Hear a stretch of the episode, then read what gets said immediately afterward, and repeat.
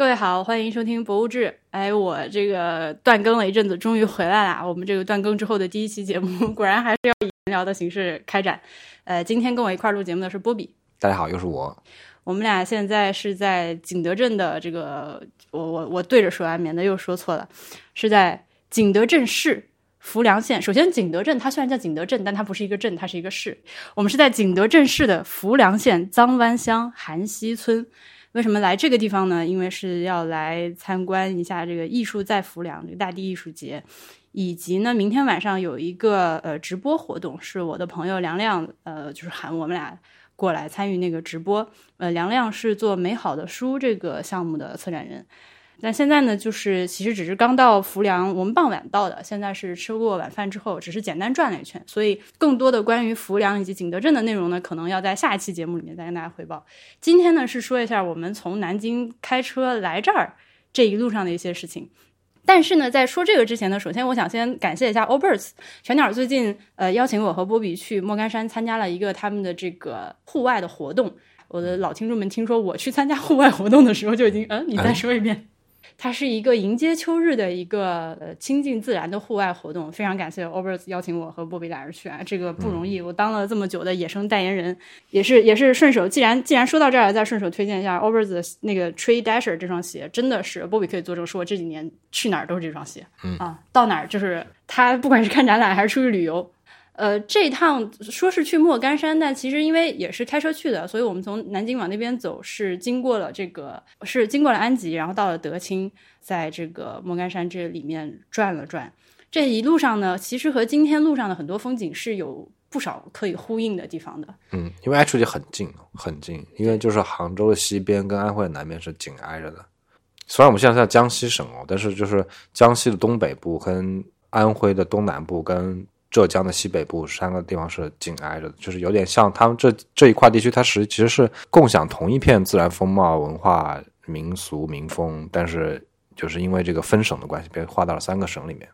嗯，说的也是。那这么说来，其实有点像我们老河口，五里老河口就是在这个鄂西北。旁边有河南啊、陕西啊、重庆啊，就是好多地方在一起的，差不多大大概就是那个意思。那具体具体到我们刚说的，从那个莫干山一直到今天我们在景德镇浮梁呢，它有一个有两个很显著的共同点，就是首先竹子非常多，竹海真的是连山连片的竹海，不管是那个安吉、德清那边，还是景德镇这边，它都是大量的出产竹子以及竹子相关的周边产品的，这个是他们的特产。嗯，然后还有一个就是茶，那边有安吉白茶，这边浮梁的浮梁茶就更加不用说了，这个对吧？就是我就不背诗了，大家都会。嗯，呃，都是都是属于特产。我们现在在这个民宿里面，这个民宿村里的民宿。一楼是摆了一个茶盘，摆了红茶、绿茶。那个老板娘还说，就其实不是老板，就是这个大姐。大姐就说：“你们一会儿自己下来泡茶，我这都是好茶，怎样？我明天可以去尝一下。现在太晚了，喝茶睡不着。”嗯啊，反正就是在莫干山以及在这个浮梁这块开车，从高速公路上下来之后，有很大的相似点，就是它山上的这个植被 高度的集中化，尤其是在这个莫干山那边就更加的显著。你一眼望过去，那个山它几乎就只有竹子和茶叶这两种东西。虽然是很漂亮，但同时人工感也很重。就景德镇这附近的话，还是有一些其他的这个植物。然后另外还有一个原因，我觉得可能是因为我们这里其实已经是在黄山的这个这个范围内了，所以它的山海拔会非常的高。如果是在莫干山那块的话，它是山相对海拔低一点，所以它整个山就是从山脚到山顶全是竹子。但是我们今天在这个景德镇附近看山的话，可能就是呃到山腰中间是竹子，然后再往上就是其他的那个林木了。是的，嗯，就是竹子有一个上限，它就不长了。但其实我们其实这路看竹最多的就是在在黄山市，就是徽州这片地方，因为我们会路过这边地方。对对对，真正到了景德镇这边了，就是已经是到这个黄山的末尾了。嗯，还是以茶。对，主要是茶，还有那种水稻。对。啊，说回去，呃，那那个在莫干山的时候，我因为去之前其实一直听说莫干山是一个，其实当他们喊我去的时候，我有点犹豫，因为莫干山这个地方在我心中是一个就是那种江浙沪中产周末 glamping 那种民宿度假，就是这样的。你知道他他最开始就是从民国时代在上海的洋人，他们要度假去的地方，就是从上海开着车。开到莫干山，所以莫干山上有很多修建的那种很早的那种西洋式的别墅，嗯啊、就是这些外国人在那边建的就度假别墅，，OK。那就一直传承到今天，也是一个度假胜地。所以就是这种定位，就是让我觉得有点头秃。但是呢，好在我去了，因为去了之后呢，一方面它 OK，它确实是的，就是现在其实，在莫干山就是核心景区里面，真的就是全都是民宿，就是民宿多得很。但是呢，它同时也让我看到了很多呃之前没有想到的地方。呃，首先我觉得，那除了我刚刚说过，就是从植被上非常显著的这个竹子和茶叶之外，这个社会主义新农村是真的是啊，我真的厉害。它它那个村儿里面，大家的房子都盖得特别好。它那个好是这样的，呃，你要说审美多么好，或者说是打理的多么，我我说直白点，比如说你如果是拿那种什么台湾啊或者日本啊那种那个村里的这个房子标准去要求它，它可能没有那么精致，就是没有那么 polished，但是呢，你能看出来这个房子的建材，它门窗什么都是比其他地方要好很多。嗯，就是它除了装饰以外，它还有很多其他的花了钱的地方。对啊，你如果是在内陆省份看，你看到那些农村，你可能只能看到装饰面，就比如说大罗马柱啊、全屋贴瓷砖啊这些。但除了这些装饰以外，你会发现其他东西都很破啊。像我的老农村老家那些房子也都是这样的，就是他他愿意花很多钱在全屋贴瓷砖，但是里面不破它对里面就非常破，然后基础设施也比较破，路啊什么的都不是很好。但这边的农村就是它的基础设施很好，嗯路都是簇新的，然后路灯啊什么这些嗯路边的这些栅栏啊、排水沟都配套的非常非常好。对，而且大家的房子就是有里有面的，都是很好的。嗯，就一看那个莫干山那边的那个村居，都是扎扎实实的好房子。我当时在感叹，我这个社会主义新农村真的是这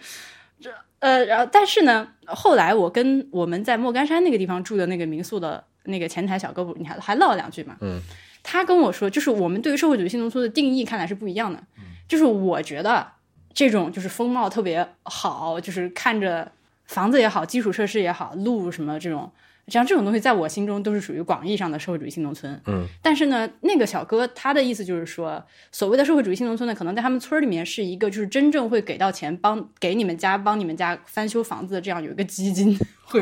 对对对，然后我就跟他说：“我说哇，你们这里的房子都盖得好好啊，之后社会主义新农村真厉害。”我这么说，他说：“哦，不是，你看到来的时候路上那些房子，那都不属于社会主义新农村，啊，都是自己出钱对，那都是自己出钱那是。资本主义新农村。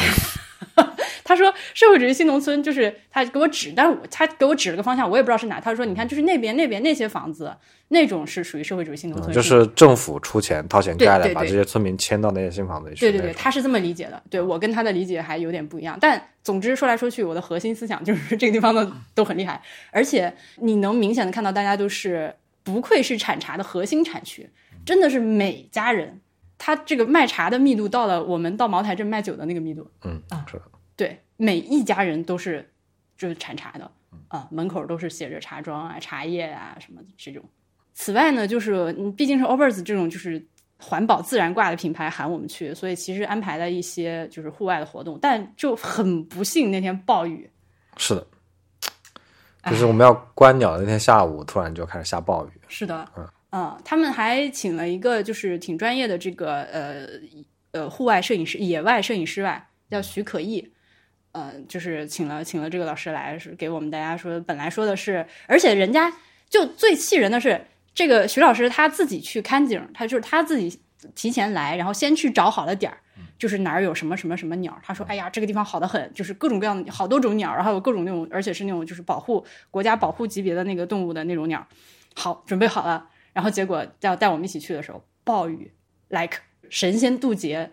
雷公火闪的那种，那个雨是真的大，而且呢，我们住的那个地方它是一个山谷里面嘛，嗯，两边是山。呃，我跟怎么跟你形容这个雨有多大呢？就是它已经到了我要去查一下竹子的固这个水土这个固土能力如何的地步，我非常担忧。我就因为它全是竹子，我在想，我以前还真不知道竹子的固土能力怎么样。就是如果说这雨真的超大，然后这个这个这个要要出溜下来可咋整？就是有那么大的雨，嗯。然后我发现，呃，你 Google 一下，能够比较轻易搜到的关于竹子固土效果的文章都是台湾的。因为你中文搜的嘛，那肯定是台湾的。但就哎，就大陆没有人写这个事情，我还挺意外的，因为咱们这儿竹子很多啊，哦，OK，对吧？所以就很遗憾。嗯，嗯，那个同时也没有看到银河，因为暴雨也我跟银河的缘分就就是因为以前观鸟是那种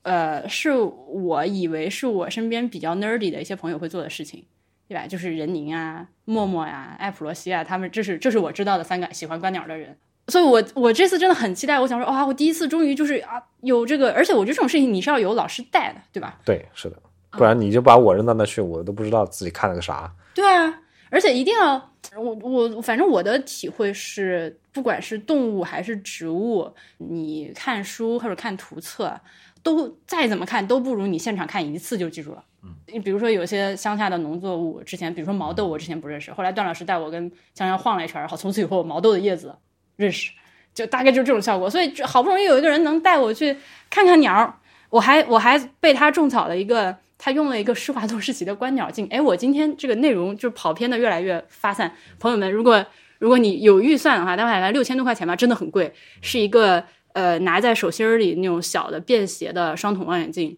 呃，就是观鸟的效果真的很好。因为但我没想到施华洛世奇出这种光学设备，是吧？我以为它只是出装饰品，就是首饰的公司那种水晶啥人造水晶。呃，我之前是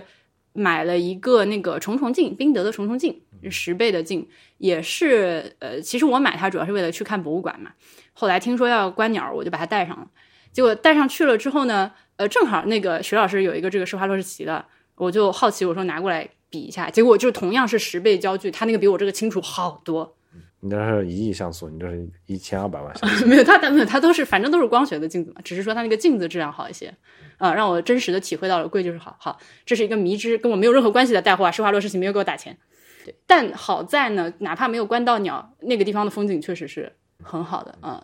但说起安吉，我也有一个想说的内容，就是安吉那边有一个数字游民社区，那个地那个地方，我最近在好多好多地方都看到有人在推荐。嗯，他最近逐渐开始变火起来了。嗯，就它开始的很早了，就是也已经好几年了。他最开始一直在试运行，因为最开始是黄景路告诉我这个东西的。嗯，然后呃，我是也是前几个月有一次开车去。杭州的机会，我就路会路过，从南京去杭州会路过这一带嘛，然后就去看了一下，大概一两小时在那跟他们的人聊聊天啊，然后看看他们的房子啊，然后，啊，我觉得那个地方其实搞得挺好的。他他其实如果你你听就听这种这么我这么说的话，你会觉得它像一个这种嬉皮社区，对对对，就像一些那种城市中产的年轻人，然后也也吃穿不愁了，就跑到那儿去，就是所谓隐居一下，对，但其实不是。首先，他去的人在里面生活的人呢，非常的多种多样啊，他不一定说是一定是个数字游民啊。一呃，我在那遇到一个这卖咖啡的小姑娘，她的工作就是她有一个改装成咖啡车的一辆这种小面包车，然后杭州周边哪儿有这个活动，她就把车开那去，就现场摆个摊卖咖啡啊。然后她没事的时候就住在这里住着，嗯。对，就很多类似这种七呃，就是七七八八，就各种各样的人啊，人都挺友善的。嗯，里面养了一些小猫小狗啊，也都很可爱。然后我我去看，是因为我去想去看那个地方房子嘛。它这个地方房子也意外的好，它的房子建筑做的一些细节，一些装修的细节都做的意外的好。我我推荐大家关注一下这个地方啊。它反正它最近现在也越来越来越有名了，你可能在其他地方也很容易呃了解到它。我也还蛮想去看看的。嗯，但它的管理很严格，就是说你不是申请入住的话，你不能进去。嗯，我说啊，那那我之前在 o b e r s 认识一个朋友，他最近从 o b e r s 离职，就去了这个地方。啊，嗯嗯，对，我觉得是杭州周边或者上海，就它是一个，就对这地方的年轻人很有吸引力的，因为它足够方便，它就在安吉呃吉安安吉吉安安吉安吉安吉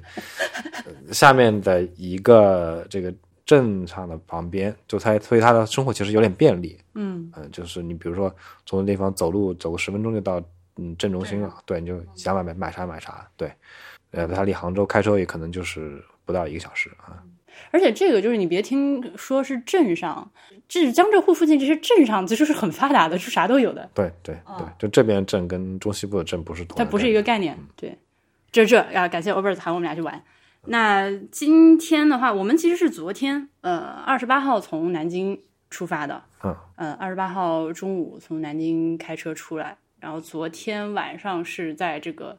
安徽宣城的宁国，安徽省宣城市下面的宁国市，对，县级市宁国市，这个住了一晚上，这所以你为啥选了宁国市？Why？就是路上从南京到。到这个景德镇，它路上会经过那几个地方，选了一个我们半天差不多能到的 OK，啊，就这样。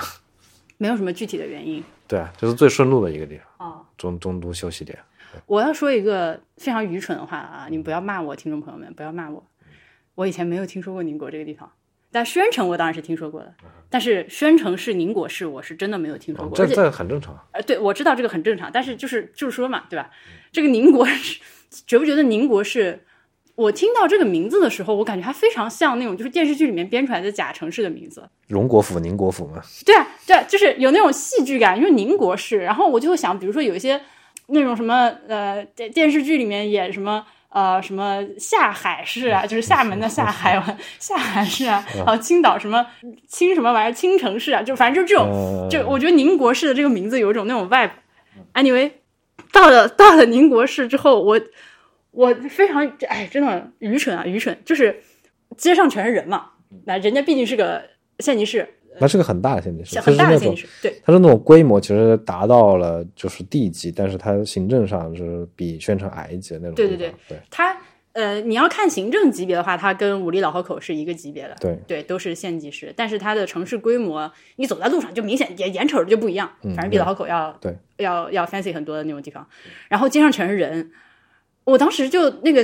脑中冒出一种那种愚蠢的想法，就是在一个我完全没有听说过的地方，居然有这么多人，居然有这么多人，就是就啊，天啦，这个世界真的太大了，就是这种非常蠢的想法。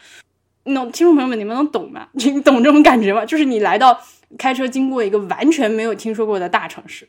对，而且就是它离你生活的城市也不那么远，嗯，哇，就感叹自己不是说西部某个沙漠里有一个城市你没听说过，而是对就在南京附近。对，那感觉有一种又被又被这个现实教育了。嗯哼，呃，我们因为就是晚上歇脚停留一下，所以也没有怎么样。呃，吃了一个吃了一个，就是大众点评打开之后，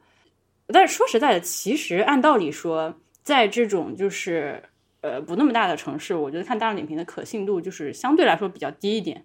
这个是肯定的。但也没有，但也没有就是花很多功夫去街上慢慢转，嗯啊、因为呃，亲爱的听众朋友们，我最近是极度疲惫的一个状态，我还没有逮到机会跟你们好好抱怨我最近有多累啊！我我一会儿看心情，反正最近我特别特别累，就是累到什么程度呢？就是累到二十八号中午从南京出发的时候，我就坐在车上，就是我终于坐上车之后，我在那儿发呆，我什么都不想干，我就是想拿就拿出手机搜一下宁国有什么好吃的，不想，嗯，超级累，就那种程度。所以当时搜了一下，就随便搜了一下，决定去这个叫大众排档，大众排档的一个一个菜馆儿，哎，结果就还这这还可以。就一般吧，我觉得。它是这样，它是我去之前去之前经过我的研究，我决定这么点菜。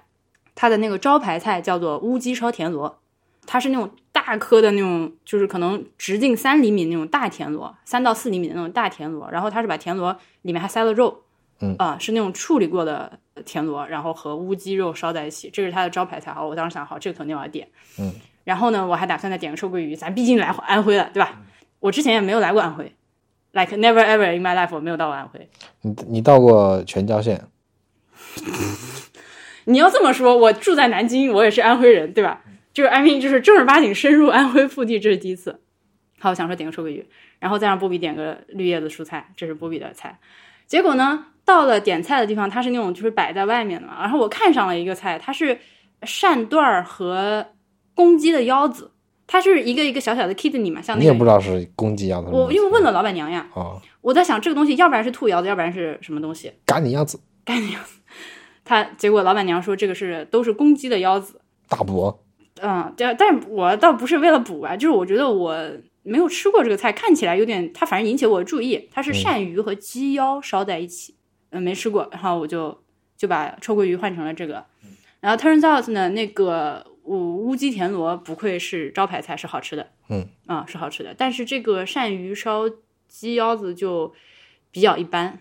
它可能烧的比较急，没有入味，我觉得。按呢，我觉得它有可能做成干锅是有原因的，就是让它在一直在那包包包包。对，可能我们吃太急了，对，就是因为我们就是这我们一桌就两个人，就是面前就了两那两个菜，他一上来就开始吃，对，所以就开始吃了。应该如果是煮到最后再对，有可能如果是一桌酒席的话，那个锅能煲的比较久，可能之后。我觉得还有一个原因，可能是因为就是老板问我们能不能吃辣，因为我觉得我听说这边都很能吃辣，嗯嗯，所以我就说不要搞太辣，就是呃，然后他就给我标微微辣，所以可能由于没有辣，这个菜也少了点灵魂，一个可能。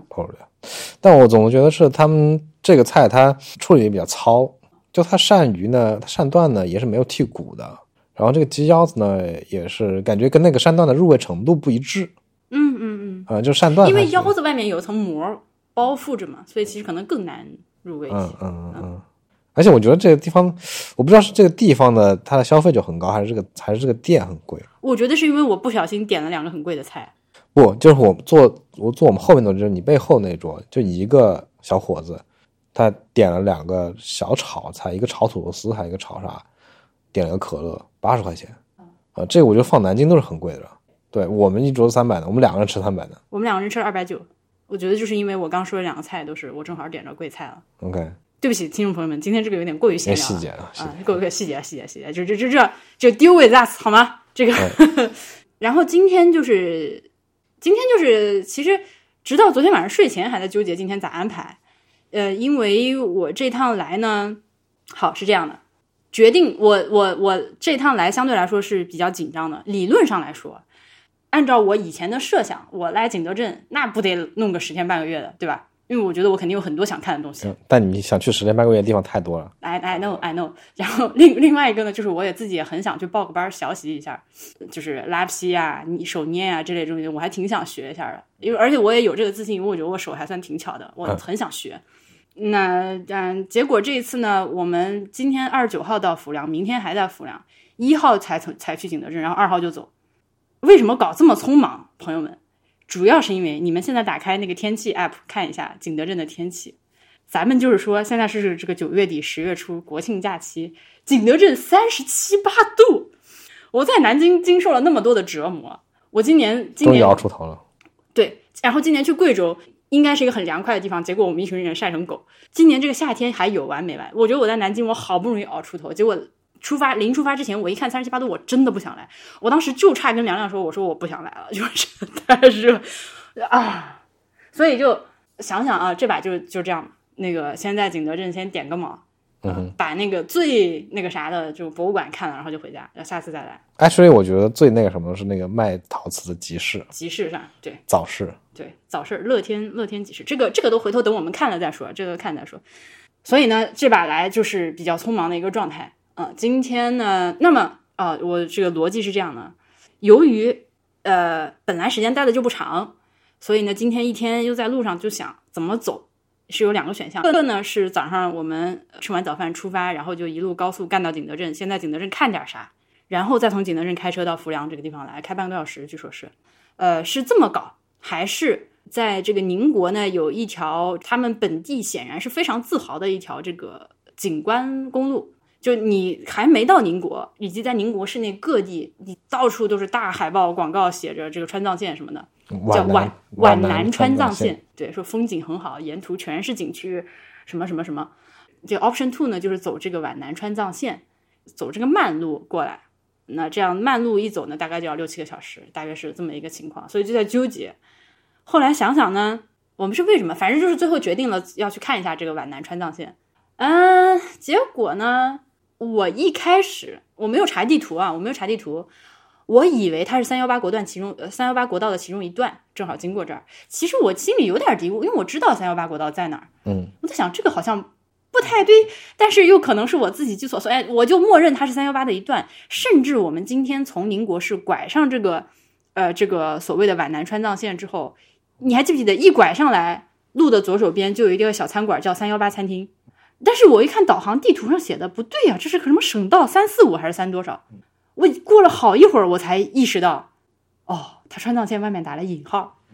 哦，所以这个地方并不是川藏线，就是并不是三幺八国道，是就是一个堪比自自认为风景堪比川藏线的一条省道，大概是这个意思。三幺八国道就是从我们家到你办公室玄武大道就三幺八国道一段。我哎，我这没有带脑子啊，我没有带脑子。但我意识到这件事情之后呢，我就忍不住要开始比是吧？这个路上的风景到底怎么样？它值不值得我们俩专门就是放弃了今天下午到景德镇先先逛一逛这件事情，在这个公路上走？但我们也没有去过川藏线。但是我高三的时候，我高三那段时间特别爱看《中国国家地理》这个杂志，嗯然后有一期是一期三幺八的那个特辑，嗯，它是从上海呃沿着三幺八国道一路做，他那期杂志的内容全都是讲这个国道沿途的风景怎么怎么样，拍了好多照片儿，啊、而且都是那种有就那种法师照片嘛，嗯，所以那个时候给幼小的我心中留下了深刻的印象，我就觉得哇哦，这个路我也想走一走。所以我们俩那天一拐上那个路，全是泥头车，就觉得哎，这哪里不太对？越走越发现，嗯，怎么说呢？就是那个是好看的，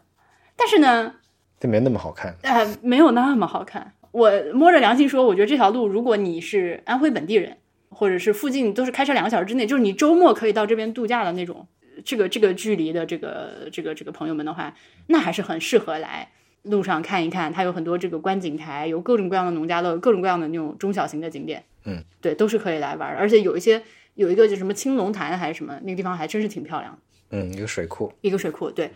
但是呢，如果你是那种远到真的要从外省或者是坐我火车，就从南京开过来都不不不太值，对，不太划算，对。就如果你在什么宣城、安庆、铜陵这些地方，我觉得开过来跑是挺好的对，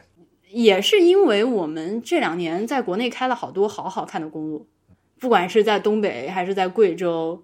就有些那个路好看起来是，还有之前在西藏的时候或者新疆的时候，那是好看起来是真的特别好看。所以相比之下，这个就显得有那么一些腐疵。嗯，是的。我觉得它这个路可能是因为开发的比较早，就比如说放到十年前、二十年前，它作为一个这种宣传点，就是你在东部就很可以很便利的到达一条这么美的这个景观公路，这个还是有点卖点。但放到现在就有点它其实跟不上时代了。呃，而且你其实能看到它把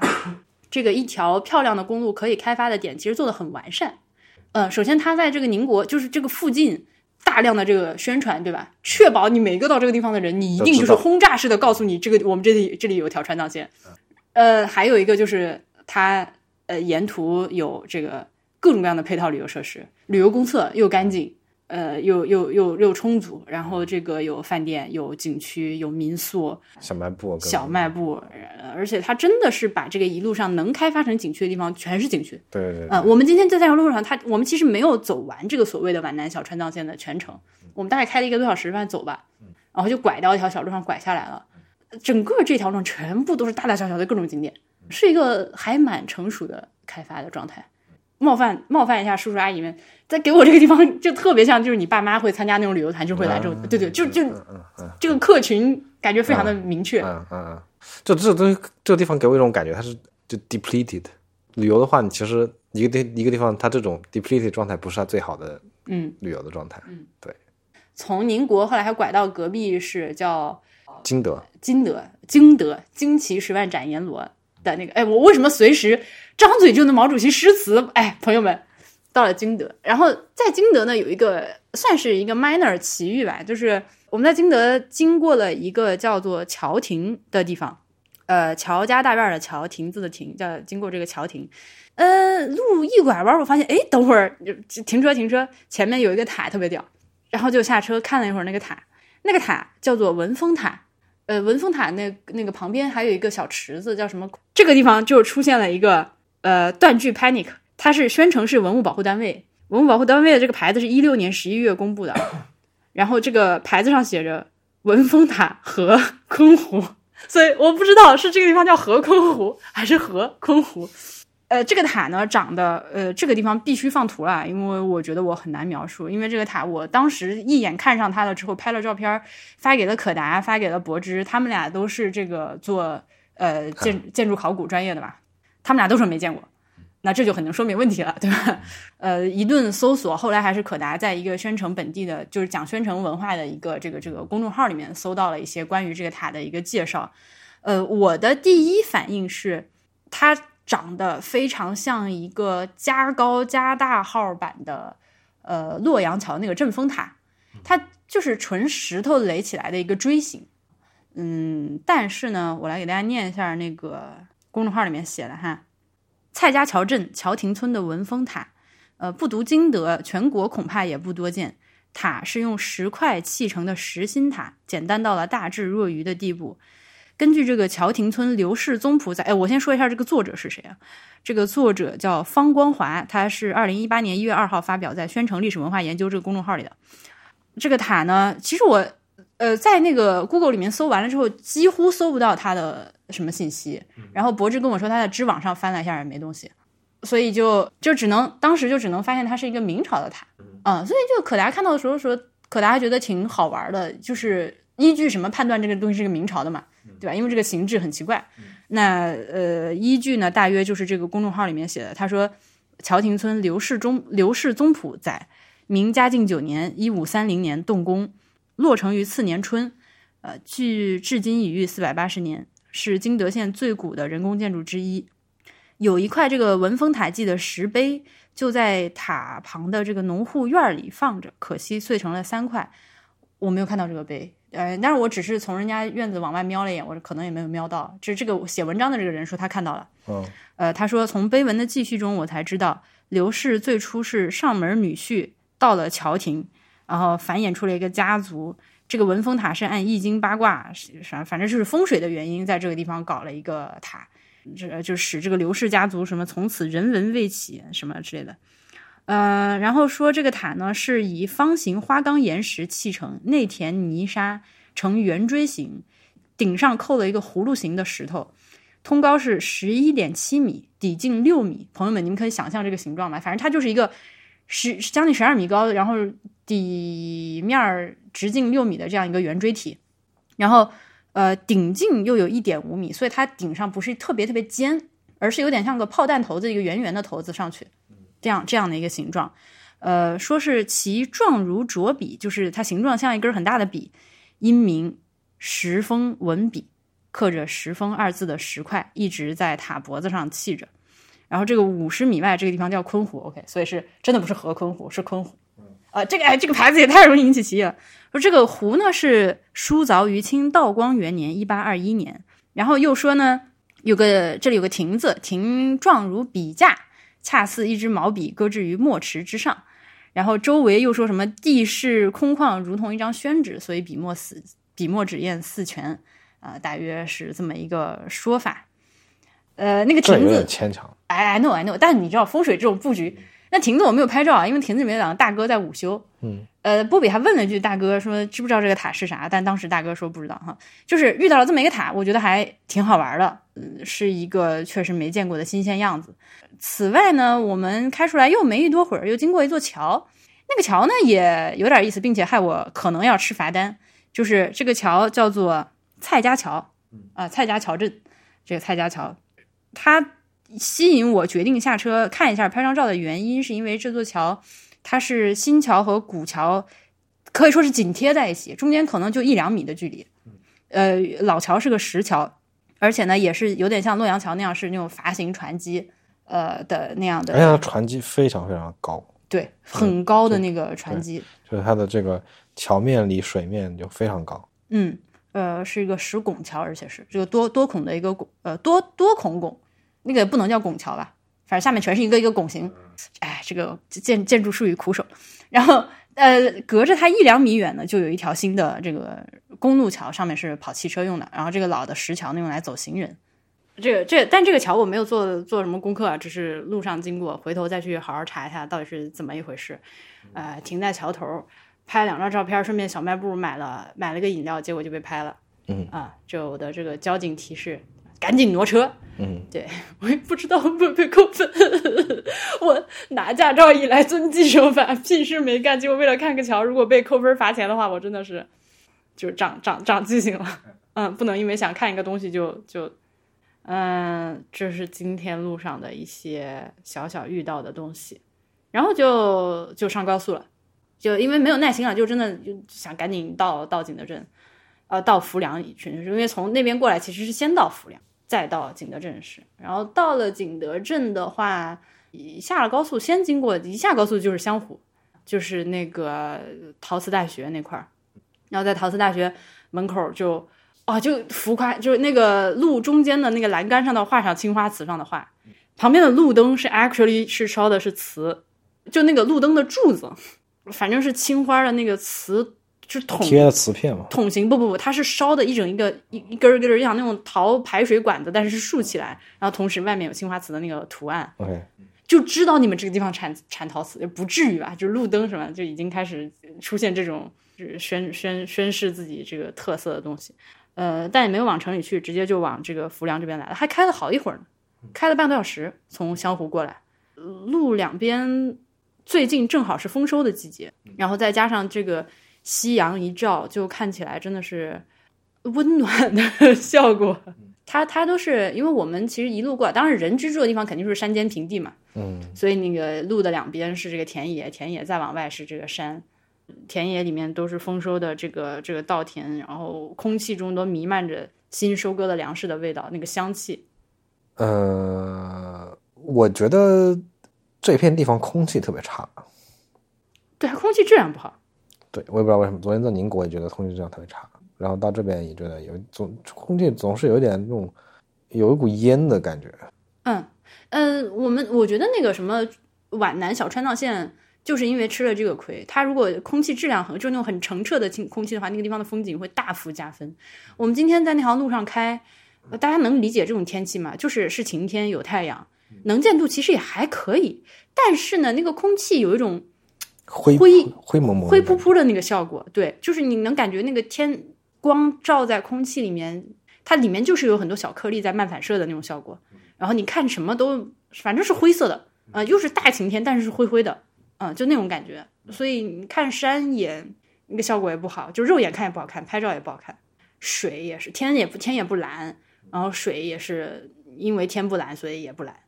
但这个问题呢，呃到了夕阳之下就好很多。嗯，因为夕阳就是能把一切东西都变好看，所以到了浮梁这边就虽然空气也还是这个样子，但比那个好看多了。嗯，是的，呃，浮梁的话，准确的说是这个脏湾乡这个韩溪村，比我想象的要更好看一些。嗯但这个东西我也没有办法跟大家描述，它就是挺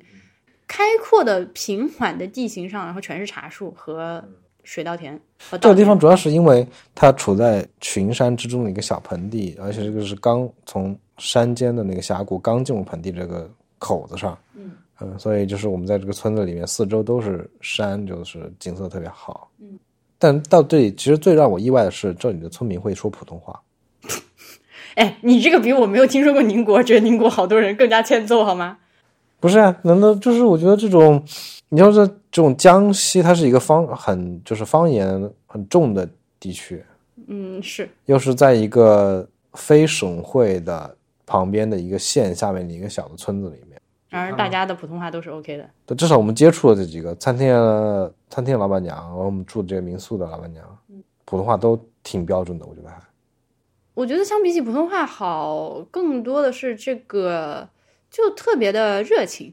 对这里它作为一个接待区域嘛，就是这个福良在这也搞了一段时间了，他们村民也就是非常接受这个东就一。天到晚都是外地人。对啊，他就是专门做这个接待工作的，那当然是热情的了。对我们放下东西之后，本来要去吃饭，路上经过就有个大大大叔，完全不认识，就是 like random 路边经过的大叔，然后他就跟我们说，你们要看大地之灯往那边走，呃，什么呃太黑了，一会儿来找我拿个手电什么的。然后我就啊，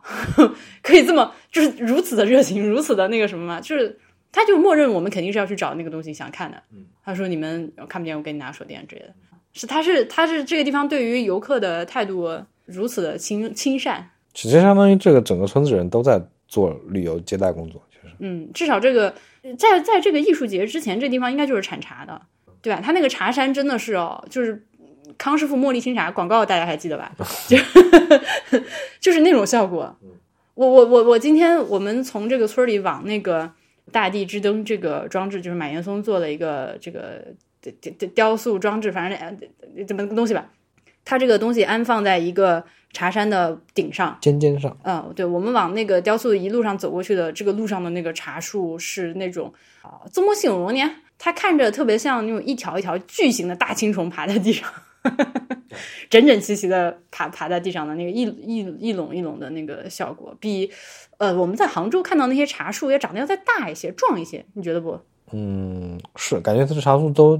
年龄都不小，对，对，嗯，然后我掰了一个，我闻了一下，可能是因为季节不对，但我感觉那个茶树茶叶掰开之后没什么味道。不是人家茶叶都是要摘那个芽芽尖尖对，我是摘尖尖的呀，就是我特意看到它有一株，它冒了一些今天，没有被摘，然后我就摘了一下，闻了一下，不知道是不是季节不对吧？可能季节不对吧，我就觉得就是嗯，不是那个没有很浓的香味。不过话又说回来，茶这个东西本来也是要制过再喝的。不，我我是小时候在老家是嚼生茶叶的，啊、我我知道生茶叶它是个什么味道，对，OK，那个漫山遍野全是这个这种茶树的效果，至少视觉效果是很好的。嗯，是的是的是的，对，而且它那个特别在夕阳下，整个就是调调非常的适合拍照，出片率很高。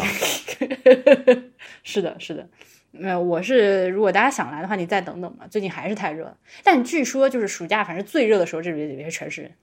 我我们这两天来是赶在了一个国庆节前的正好的一个小低谷，嗯，估计过两天等国庆节的时候，这地方人会很多很多。所以暂时就是没有其他的想法，大大概就是这样，就是反正这个村里村里弄的就是特整洁、特干净，就是啥都弄弄特好，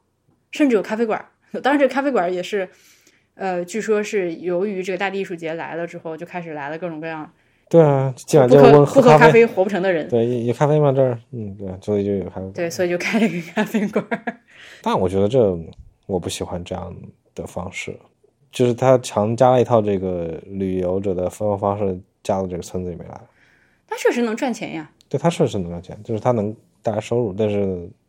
对我就是大地艺而且他要我我就是这样讲他的，，他这个如果说啊，如果说是这样，如果说是外来的一个人开了个咖啡馆，趁这波机会就是在这儿赚游客钱的话，那我觉得可能皱一下眉头。但他那个咖啡是本地人开的，只不过是就是说这个艺术节他们这个主办方给你指了一条路，嗯啊，就说哎你可以如靠这个对，如果这个时候有一个本地的人他来这里开个咖啡馆的话，那是能赚钱的。那么就有人出来做了这件事情，我觉得这个是 OK 的呀。这个就是你你振兴乡村经济，你不知道咋你咋振兴？你肯定是要有人来花钱呀。但其实就是说，他所谓这个大地艺术节，他要讲究这个所在地性嘛。嗯。但你其实是借了这一片地方的地而已，然后你搬了一套上海的生活方式到这儿。我理解你这个批评，嗯，嗯，对，就他，你其实到这儿来玩观赏，跟这个地方没半毛钱关系。像我们这儿还在嗯农民房里住了一晚，可能还多少有点 connection。但啊，如果你是一个游客的话，比如说你高铁从上海坐到景德镇，然后下来打个车到这儿逛转一圈，晚上回景德镇住酒店。对，所以你其实跟这个浮梁县或者说跟这个韩溪村你没有什么联系。对，那我觉得这个是一个明天直播的时候我可以问一下他们，我觉得这种这种问题还是别问，你问出来这不是。就是因为你任何一个这种项目，你就必须要 justify 自己这个就是在地性的这个核心的连接，或者说你是怎么实现的，你是怎么理解以及怎么实现这个问题的嘛？那我觉得像你说的，像就哪怕就是咖啡馆这一个事情，你看我们俩的想法就不一样，我觉得这个事情是没有问题的。但我但我明白你的意思，但我能从这个，我们今天我来唯一看的一个装置就是这个大地之中嘛，我从这个大地之中能看出一点在地性，就是它跟它的这个环境结合的非常好。嗯，确实是著名艺术家做出来的，它是有这种能够给人共鸣的，给跟这个环境跟这个它的一些山川形式能有一些，有点我也不知道咋描述，反正就是这个东西吧，它放在那儿一点都不难受。嗯嗯就好像它本来就可以放在那儿，大家自己去搜一下图片啊。这个浮艺术在浮梁的这个大地之灯，也是他们就是这个封面 feature 的这个艺术装置，嗯，我觉得这个很柔和。我觉得这个东西看图片，它不能感受出它就是这个艺术家他表达的这个东西。我觉得我站在那上面，站在那个这个装置下面，然后环顾四周，我能跟他 somehow 有一些些的你多你多说说呢？你体会到啥了？就是我刚刚说了，我这个村子是在一个群山之中的一个小盆地里面，然后就是在一个，又是在一个从山谷进到这个盆地的一个入口上，然后这个茶山的这个装置的这个点又是这个村子最高点，所以其实相当于你你在一个开阔的盆地的里面一个最高点，你周围环绕都是一个山，然后你中间竖在这个最高点上竖了一个小小的灯，嗯，啊，我觉得。我无法描述这是一个什么感觉，但是我站在那看着它，看到这个场景的时候，我觉得我能理解，就是这个，就是马岩松老师做这个的东西的的当时的都老师上了，哎了个亲娘！我是也因为我们是白天去的，所以没有看到它那个半夜亮灯的那个效果。我不知道我们现在一会儿如果录完出去瞄一眼，它是不是亮着的啊？是不是值得去？但我不想，我不想看到 RGB。它，我我们离开的时候，它已经亮起了 RGB。对我，我白天去的话，我会觉得它像是一朵云彩停在那里的效果，因为它是一个白色的，然后它那个包裹的材料是半透明的，有一些几何的快体感，但同时形状又是有一点流动性的，所以看上去我会把它理解成就是挂在山头上那朵云彩的那个效果。嗯，但它之所以叫大地之灯呢，就是它。呃，下面会装了很多向上照射的这个灯，然后我刚描述的这个白云一样的东西，就是它这个灯罩，它就像大台灯一样放在那里，你可以这么理解。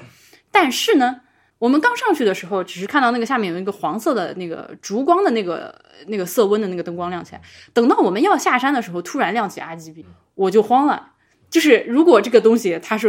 红黄绿蓝紫搁那闪的话，那就完了。I don't know，就是反正我不想看到 RGB，所以我选择不晚上不要去看它。哦，我们明天晚上会看到。我明天晚上不在那儿那个这个这个灯脚底下吃饭嘛？哦，那你吃吃饭的时候天黑了，你怎么也都看着它。如果它是 RGB 的话，那就差评好吗？差评。但 但今天看到觉得还挺好的。呃，所以这就是从南京出发到浮梁一路上跟大家闲扯闲扯。明天的话是反正一整天，明天就是有这个艺术在浮梁的人带着我们一起导个览，就讲讲这些艺术品。然后下午有一个美好的书的一个直播，大家在这个公众号里面搜“美好的书 The Book and”，呃，他们你能看到他那个视频号。明天下午有一个很长好几个小时的一个那种慢直播。但你现在这是录了，你也不会在那个。我今天晚上发呀。牛逼了。呃，是这，然后嘞，这个这个这个这个后天一早我去景德镇，然后后天一早那种赶上，据说是每每周六上午才有那个乐天市集啊。消费消费点消费点要花钱了，因为我我这因为这种杯盘碗碟就是完全就是我的消费点，嗯，就是我觉得我如果能忍住不买，那是一个很难的事情。就是我一天到晚就是看到看到那个杯子就说啊，家里面已经二百个杯子不能再买了。但是来都来了，可能一年有两次吧，还是要买一下杯子。所以我们家现在我们家现在杯子经过我的长期控制和断舍离呢，大概是有个十几个的样子，两个人啊，十几个杯子，就是这把看看是不是又要来都来了。对好，那就这样，大家那个晚安，拜拜，拜拜。